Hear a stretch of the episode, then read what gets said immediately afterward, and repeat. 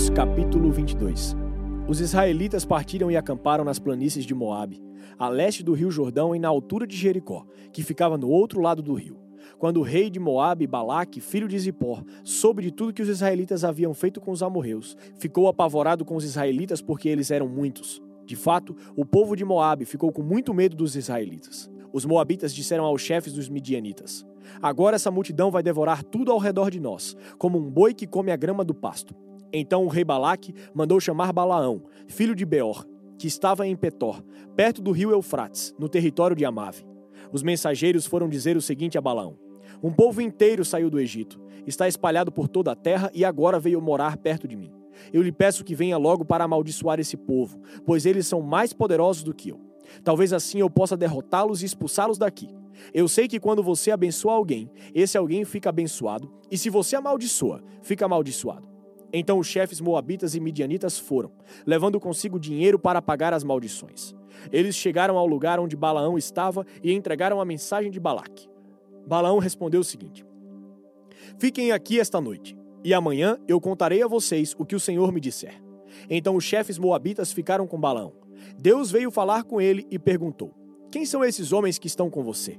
Balaão respondeu: Balaque, o rei dos Moabitas, me mandou dizer que um povo inteiro saiu do Egito e está espalhado por toda a terra. Balaque quer que eu vá agora mesmo e amaldiçoe essa gente, para ver se assim pode derrotá-los e expulsá-los. Deus disse a Balaão: Não vá com eles, nem amaldiçoe o povo de Israel, pois é um povo abençoado. De manhã, Balaão se levantou e disse aos chefes que Balaque tinha enviado: Voltem para sua terra, pois o Senhor não está deixando que eu vá com vocês. Então eles voltaram e foram falar com Balaque. E disseram: Balaão não quis vir com a gente. Aí Balaque mandou-lhes outros chefes, mais numerosos e mais importantes do que os primeiros. Eles foram falar com Balaão e disseram: Eu, Balaque, filho de Zippor, peço-lhes que venha logo até aqui. Como pagamento, eu lhe darei muitas riquezas e tudo mais que você quiser. Por favor, venha e me faça o favor de amaldiçoar este povo. Balaão respondeu: Mesmo que Balaque me desse todo o ouro e toda a prata do seu palácio, eu não poderia fazer coisa alguma, grande ou pequena, que fosse contra as ordens do Senhor meu Deus. Mas agora peço que vocês fiquem aqui esta noite para que eu possa saber se o Senhor tem mais alguma coisa para me dizer. Durante a noite, o Senhor Deus apareceu a Balaão e disse: Já que esses homens vieram chamá-lo, apronte-se e vá com eles, mas faça apenas o que eu disser. Portanto, no dia seguinte, Balaão se aprontou, pôs os arreios na sua jumenta e foi com os chefes moabitas. Deus ficou irado porque Balaão foi. Balaão ia montado na sua jumenta e dois dos seus empregados o acompanhavam. De repente, o anjo do Senhor se pôs na frente dele no caminho, para barrar a sua passagem. Quando a jumenta viu o anjo parado no caminho, com a sua espada na mão, saiu da estrada e foi para o campo. Aí Balaão bateu na jumenta e a trouxe de novo para a estrada. Então o anjo do Senhor ficou numa parte estreita do caminho, entre duas plantações de uvas, onde havia um muro de pedra de cada lado. Quando a jumenta viu o anjo, ela se encostou no muro, apertando o pé de Balaão. Por isso, Balaão bateu de novo na jumenta. Depois o anjo do Senhor foi adiante e ficou num lugar mais estreito ainda, onde não havia jeito de se desviar nem para a direita nem para a esquerda. A jumenta viu o anjo e se deitou no chão. Balaão ficou com tanta raiva que surrou a jumenta com a vara. Aí o Senhor fez a jumenta falar, e ela disse a Balaão: O que foi que eu fiz contra você? Por que é que você já me bateu três vezes? Ele respondeu: Foi porque você caçoou de mim. Se eu tivesse uma espada na mão, mataria você agora mesmo. Então a jumenta disse a Balaão: Por acaso não sou a sua jumenta, em que você tem montado toda a sua vida? Será que tenho o costume de fazer isso com você? Não, respondeu ele. Aí o Senhor Deus fez com que Balaão visse o anjo, que estava no caminho com a espada na mão. Balaão se ajoelhou e encostou o rosto no chão. O anjo do Senhor disse: Por que você bateu três vezes na jumenta? Eu é que vim como se fosse seu inimigo, para fazer você voltar, pois você não devia estar fazendo esta viagem. Mas a sua jumenta me viu e se desviou três vezes de mim. Se ela não tivesse feito isso, eu já teria matado você, e ela teria ficado viva. Então Balaão disse ao anjo: Eu pequei. Não sabia que o Senhor estava no caminho para me fazer parar. Porém, se agora o Senhor acha que não devo continuar a viagem, eu voltarei para casa. O anjo respondeu: Vá com esses homens, mas você falará somente aquilo que eu lhe disser. Assim, Balaão foi com os chefes enviados por Balaque. Quando Balaque soube que Balaão estava chegando, foi encontrar-se com ele em Ar, uma cidade que fica na beira do rio Armon, na fronteira de Moabe. Balaque perguntou: Por que você não quis vir quando mandei chamá-lo da primeira vez? Será que você estava pensando que eu não poderia lhe pagar bem? Balaão respondeu: Mas eu estou aqui com o Senhor, não é? Porém, não posso dizer nada por minha própria conta. Só posso dizer o que Deus ordena e nada mais. Assim, Balaão foi com Balaque para a cidade de Uzote, onde Balaque ofereceu em sacrifício touros e ovelhas, e deu uma parte de carne a Balaão e aos chefes que estavam com ele. No dia seguinte de manhã, Balaque levou Balaão a Bamote Baal, de onde Balaão podia ver uma parte do povo de Israel. Cântico dos Cânticos, capítulo 2 Eu sou a rosa dos campos de Saron, sou o lírio dos vales. Como um lírio entre os espinhos, assim é a minha amada entre as outras mulheres. Como a macieira entre as árvores da floresta, assim é o meu amado entre os outros homens.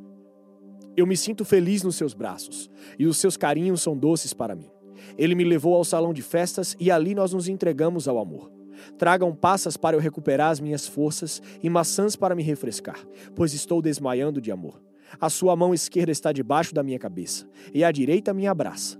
Mulheres de Jerusalém, prometam e jurem, pelas gazelas e pelas corças selvagens, que vocês não vão perturbar o nosso amor. Estou ouvindo a voz do meu amor. Ele vem depressa, descendo as montanhas, correndo pelos montes.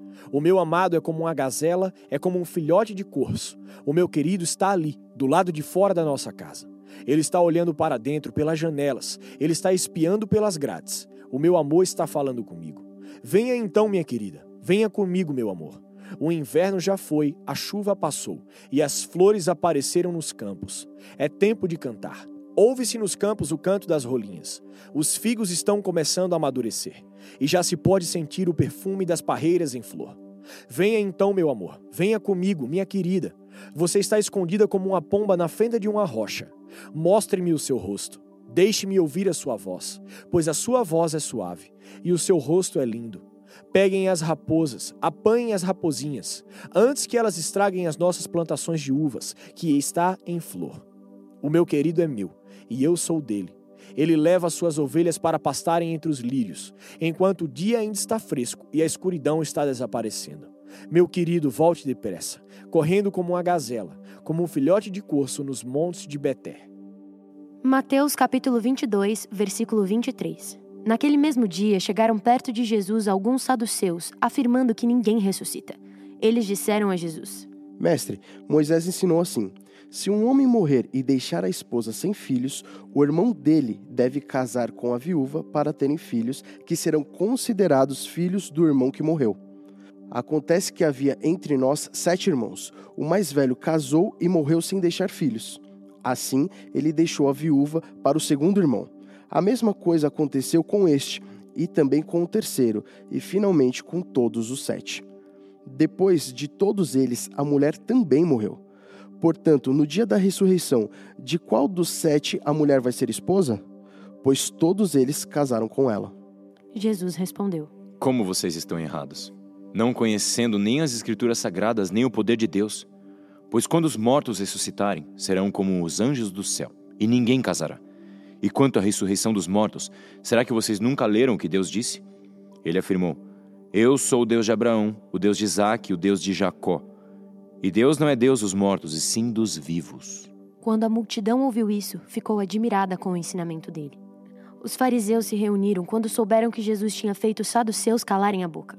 E um deles, que era mestre da lei, querendo conseguir alguma prova contra Jesus, perguntou: Mestre, qual é o mais importante de todos os mandamentos da lei? Jesus respondeu: Ame o Senhor seu Deus com todo o coração, com toda a alma e com toda a mente. Esse é o maior mandamento e o mais importante. E o segundo mais importante é parecido com o primeiro. Ame os outros como você ama você mesmo. Toda a lei de Moisés e os ensinamentos dos profetas se baseiam nesses dois mandamentos. Quando os fariseus estavam reunidos, Jesus perguntou a eles: O que vocês pensam sobre o Messias? De quem ele é descendente? De Davi. Responderam eles. Jesus tornou a perguntar: Então por que é que Davi, inspirado pelo Espírito Santo, chama o Messias de Senhor? Pois Davi disse: O Senhor Deus disse ao meu Senhor: Sente-se do meu lado direito, até que eu ponha os seus inimigos debaixo dos seus pés. Portanto, se Davi chama o Messias de Senhor, como é que o Messias pode ser descendente de Davi? Ninguém podia responder mais nada, e naquele dia em diante não tiveram coragem de lhe fazer mais perguntas.